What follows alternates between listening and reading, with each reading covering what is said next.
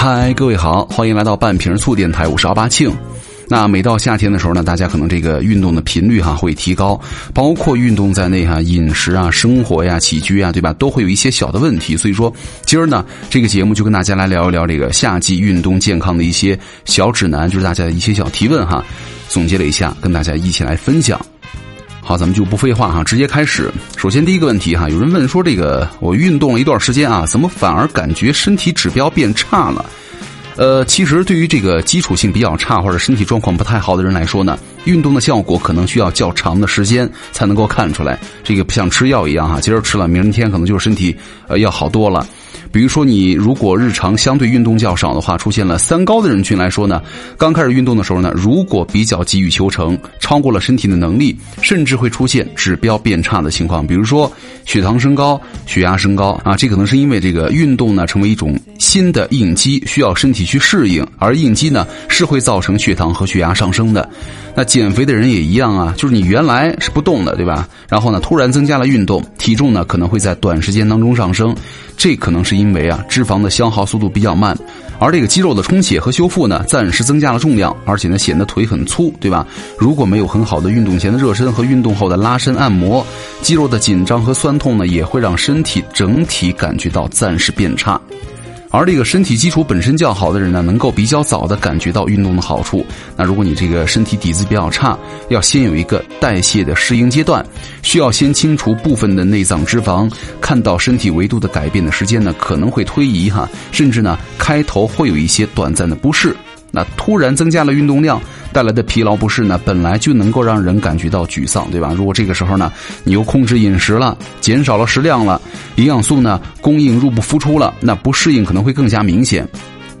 之前在十年之前哈，一个经验丰富的健康专家就曾经说过，他说他研究了自己多年以来的收集的数据呢，发现运动不一定会让身体改善，特别是在刚开始的时候，就是如果运动次数啊强度跟不上，在短时间当中呢，可能指标没有明显改善。那如果日常运动少，偶尔突然大量运动的话，甚至指标可能会恶化。啊，所以说只要有规律性的、频次足够的、强度合理的运动，才能够真正达到改善咱们健康的效果，而且一定会有效果，是吧？所以说，如果能够做到以上的话，我觉得也能够有收获哈。只要各位你们坚持下去，耐心一点，你们的身体啊就会越来越好。所以说，世界卫生组织呢推荐的是每周至少一百五十分钟的规律性的中等强度运动。那并不是你日常不动了，某一天突然想起来了，赶紧去动一下吧，对吧？也不是日常运动强度很小，一下突然兴起了，突然高强度运动啊。每次呢间隔不超过两天，每周达到三次以上，才容易看到健身健康效果的累积啊。所以说也一直跟大家说哈，就是运动呢一定要循序渐进，千万不要着急，不要期待过高，也不要给自己的身体呢太大的压力。之前看到一个留言哈，就是说。呃，我觉得挺好，跟大家分享一下。说之前呢，三十多年他几乎从来不运动，突然有一年搬到了乡下住啊，空气太好了，他开始享受户外运动了。开始呢，他是一周快走五天，然后四公里，适应之后呢，开始慢跑。起先呢，跑完之后整个人感觉会废掉了，体重呢也没减。那到现在呢，虽然体重没有大变化，但是呢，心肺功能和体能的上升，配速变快，最大的摄氧量提高。那其实这样的变化呢，要比比掉秤还有成就感哈，感觉是实实在在的，身体在变强壮。你看，所以说这种的话，就相对来说是一种良性的循环，对吧？哈，来第二个问题，就是有人问呢，就说明明健康饮食加运动了，为什么这两天体重突然增加了好几斤呢？啊，说一直在坚持每天一个小时无氧。一个小时有氧加合理的饮食控制，体重呢也在稳定下降。但是呢，突然这几两天体重莫名其妙的上升了好几斤，那可能这是什么原因呢？啊，这可能也是很多朋友的问题啊。就突然我正常饮食啊，健康饮食、正常锻炼，为什么突然有几天体重上升了？那怎么回事儿？啊，原因可能有四个：第一个秤坏了；第二个原因就是可能大姨妈快来了，如果是女生的话，激素原因呢让你的水分存留，然后呢体重暂时增加。第三就是可能你这段时间看一下吃盐是不是比平日多了，暂时性的水分增加。那么就是第四个，如果不是的话，就是吃的太少，营养呢入不敷出，蛋白质营养不良，出现了水肿情况。就不管怎么样，都不可能几天当中突然长出几斤脂肪来，对吧？违反能量守恒定律。当然了，如果食物累积在肠胃里呢，也会造成体重的增加。但是呢。胃肠里的湿糜啊，以及便便和尿液都不是身体的一部分，不能够算作体重。好，还有人问了哈，说这个消化不好、腹胀严重，夏天饮食应该注意什么？他说，他说从小这个消化就不好哈，吸收慢，吃完之后呢会腹胀很长时间，还天天嗝气难受。平时呢这个蔬菜什么的也没少吃，饮食算是很注意了，可能方法还不是太科学哈。想问一下，应该怎么着去解决？啊，如果是这种情况，消化不好啊，腹胀严重的话，最好去消化科哈看一下医生。可以让医生帮你们来开一点这帮助消化的药物呢，然后在用餐的时候服用了。如果我们是在日常维护的时候呢，要做到以下几点哈：第一个，三餐定时定量，不要一次吃太多，也不能够到点了不吃饿着哈，可以上下午呢少量的加餐。第二个就是要保证蛋白质的摄入量，这个鱼肉啊、蛋奶啊，选择自己能够消化的品种呢，尽量能够吃下去，每餐至少有一种。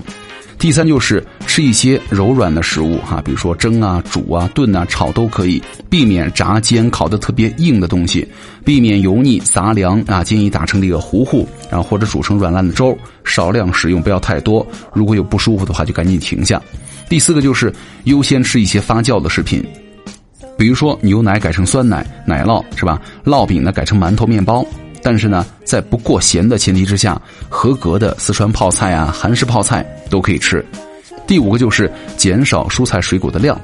蔬果当中呢有很多抑制消化吸收的成分，健康人吃没有问题。如果你消化能力太弱的话，就不适合多吃，每天大概三百克蔬菜就可以了，不必追求每餐半斤啊。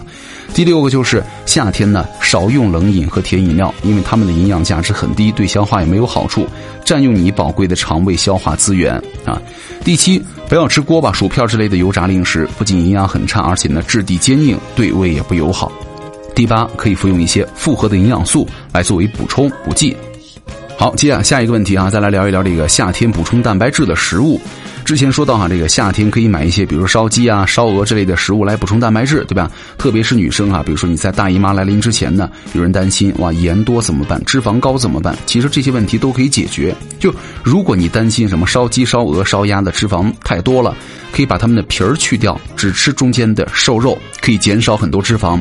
那如果你担心那个加工好的熟食味道太咸，可以用它来配合不加调料的原味的蔬菜吃。比如说，把这个烧鸡呢切碎了，用来拌生菜沙拉，或者用比较咸的鸡肉呢放在水里，用来煮水油焖的小白菜，对吧？总之，用它们来替代盐就行了。那相比来说呢，可能北方地区啊，到处都能够买到什么酱牛肉，对吧？倒是真的是一种低脂高蛋白的补铁的食物。有时候我也很懒哈，不想买牛肉自己炖，然后呢又想嫌超市里什么酱牛肉几乎都有添加的亚硝酸钠，然后呢又嫌很多这个小摊上的酱牛肉呢味道不够好，就去啊牛肉馆、面馆、清真餐馆等地方买他们做熟的熟牛肉，一两的熟牛肉切片大概是二十块钱哈，味道还蛮纯正的，质量很好，没有什么加过亚硝酸钠的，颜色基本上都是淡褐色的哈，除了贵一点，没有什么缺点嘛。所以说你们想吃牛肉啊，想吃冷片的时候，去那些。牛肉面馆、清真餐馆哈，去买那种做熟的牛肉就行了。那如果是里外都呈现了粉红色的话哈，几乎都是因为添加了亚硝酸钠了。有些不红的鸡肉肠啊、鱼肉肠啊，以及白色的凤爪之类的产品呢，也会添加亚硝酸钠哈，因为它们能够抑制肉毒梭菌啊，延长食品的保质期。那自己看一下这个产品标签上的配料表，上面都写的很明白。好，再来关注下一个问题啊！有人说这个我去体检呢，说我血脂有点高，让我这段时间呢别吃火锅呀、烧烤、海鲜、动物的内脏这些东西了。他说，可是这些东西他本来就不怎么吃，一年也吃不了一两次。那这一年多呢，运动健身以来呢，也是饮食上少油、少盐、少糖，每天差不多是一个小时的运动量，不知道哪出现了问题？难道是什么营养不良吗？他说这个平时还是饮食很注意的，然后就说吃的很健康，还运动，结果呢也是什么血脂高。医生啊，让他少吃碳水，多吃肉。他本来也很少吃碳水啊，对吧？呃，其实呢，吃的很健康这个词儿啊，好像已经成为了一种刻板概念了。就好像就是吃的少啊，多吃蔬菜，少吃肉，只吃杂粮，不吃米面，拒绝一切的加糖食品，拒绝一切的高脂肪食品，每天计算着热量摄入等等。然后呢，加上大量的运动，就能够称之为健康生活了啊。所以说。其实非专业人士所谓的吃的很健康，很大的可能呢是热量过低、营养不足的状态。那些个网上啊测试营养素摄入量的小程序哈，外行们用起来误差非常大，非常容易高估膳食的热量值了。但是呢，营养不良也会造成高血脂和脂肪肝，因为运动会带来能量和营养的消耗，就吃的少，运动多也会造成相对的营养不良。即便是吃的营养食谱呢，也并不能够是百分之百的能够预防营养缺乏的。所谓的营养食谱啊，有适合的人，也有不适合的人啊，不可能所有的人呢都吃一样的食谱。那如果是减肥食谱呢，想增重的瘦人就不能用了。那不需要减重的人呢，也需要加量，对吧？如果是慢消化食谱呢，消化不良的人就不适合了。那如果是易消化的食谱呢，胰岛素抵抗和高雄激素的人就不适合。所以说，理论上来说呢，个性化的营养指导才是最好的，但是那个成本就太高了。所以说，我也之前好像在节目当中也建议过大家哈，如果饮食啊或者觉得自己消化吸收不太好，去医院里的营养科或者消化吸收科呢，去咨询一下相关的专家，让他们帮你出一份你的饮食指南，会更好一些。另外一个哈，他说想问一下，我每天晚上这个十点左右去睡觉，然后呢早上五点就醒了，这是否属于睡得少？他说最近上班有点疲劳，不过呢饮食方面精碳水量有所减少，蛋白质和蔬菜吃的多了一点啊。运动方面呢每天保持一万步，想问一下疲劳是否因为睡得少？呃，夏天本身就是比较容易困的哈，人也容易觉得累。不过呢，是不是因为睡得少而疲劳？真正的原因可能个人才知道，对吧？如果你以前呢一直是这样的睡眠时间和规律，但是呢以前并不疲劳，就说明这个睡眠对你是曾经是合理的，对吧？但是如果你额外增加了运动量，可能就需要增加休息的时间了。问题是，最近你增加了运动量，却同时降低了食量，那么你的身体就容易出现能量和营养都入不敷出的情况了。营养不足呢，会让你变得更容易疲乏，这就不仅仅是睡眠的问题了。不要忘了，车子要动起来需要耗费汽油，人动起来呢也是需要耗费能量和营养的啊。你的主食比如说有所减少，到底是减少了多少啊？蛋白质和蔬菜多了解一些，到底能够增加多少热量，对吧？是否能够弥补主食的减少不足而增加了运动消耗？这些才是我们思考的方向。很多人觉得呀，那我少吃点啊，多运动就能够减肥了。但是呢，一方面这个呢可能会帮助你们减少摄入量，对吧？管住嘴。但是呢，问题是我们不要忽略了，一定要把营养给补充够了。首先，我们也健康的情况之下，才去谈一些减肥和瘦身、健身了，对吧？好，那以上呢就是跟大家说的这个夏季健康运动指南哈。就是以后呢，如果大家遇到了什么问题，也可以在下面给我留言，也可以去我微博找我哈，奥巴庆，然后呢，把你们的问题告诉我，我也会帮你们查一查相关的资料啊，或者说看看你们的情况，然后呢，在节目当中来回复各位哈。好，那今天节目就这样了，我是奥巴庆，咱们下期见了，拜拜。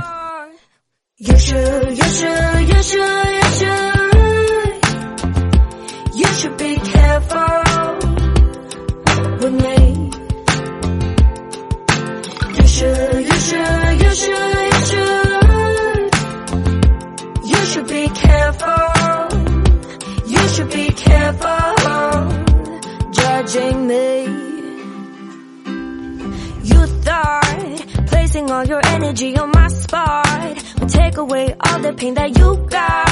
I promise it will not. Oh, oh, oh, you think you can use your money to make up things. I don't want your fronting, I want no ring. No, I don't want your thing. Cause when you strip down all your clothes, I know who you are. You should, you should, you should should be careful with me. You should, you should, you should, you should. You should be careful. You should be careful judging me. I know what's underneath, what's behind the words of yours. All your insecurities, shows inside closed doors. You take them out of me, but there will be no more.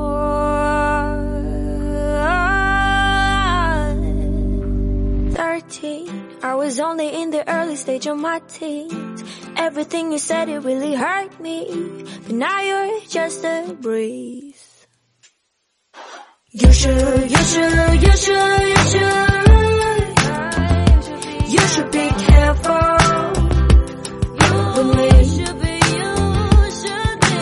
You should, you should, you should, you should you should be careful.